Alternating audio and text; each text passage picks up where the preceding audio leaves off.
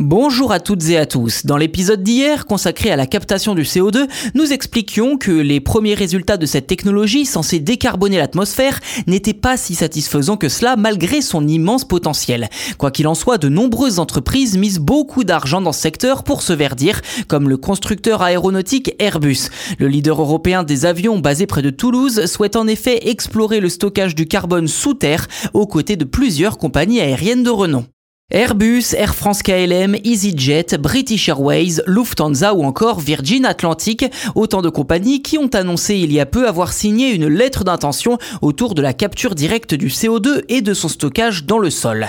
Dans le détail, l'idée de ce consortium est de mettre à profit la technologie de captage direct à l'aide de puissants ventilateurs alimentés grâce à de l'énergie issue de panneaux solaires. Le captage du carbone et dans ce cas précis, le DACCS permet de filtrer l'air pour en capter le CO2 avant de le stocker de manière sûre et permanente dans des réservoirs géologiques souterrains.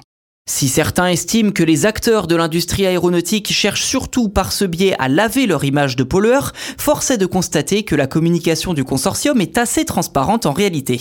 En effet, ces entreprises sont bien conscientes de ne pas pouvoir capter à la source les émissions rejetées dans l'atmosphère. Dès lors, la solution la plus adaptée d'après eux serait de capter le carbone dans l'air, ce qui leur permettrait d'extraire plus ou moins l'équivalent des émissions émises dans l'atmosphère du fait de leur activité.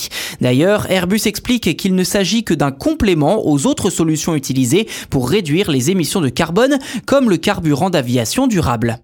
À noter que ce partenariat a été conclu avec la société 1.5 qui a démarré la construction d'un site de captage et de stockage du CO2 dans l'état du Texas aux États-Unis qui devrait être opérationnel d'ici 2024 avec une capacité de capture d'un million de tonnes de CO2 par an. C'est environ la capacité d'absorption de 40 millions d'arbres.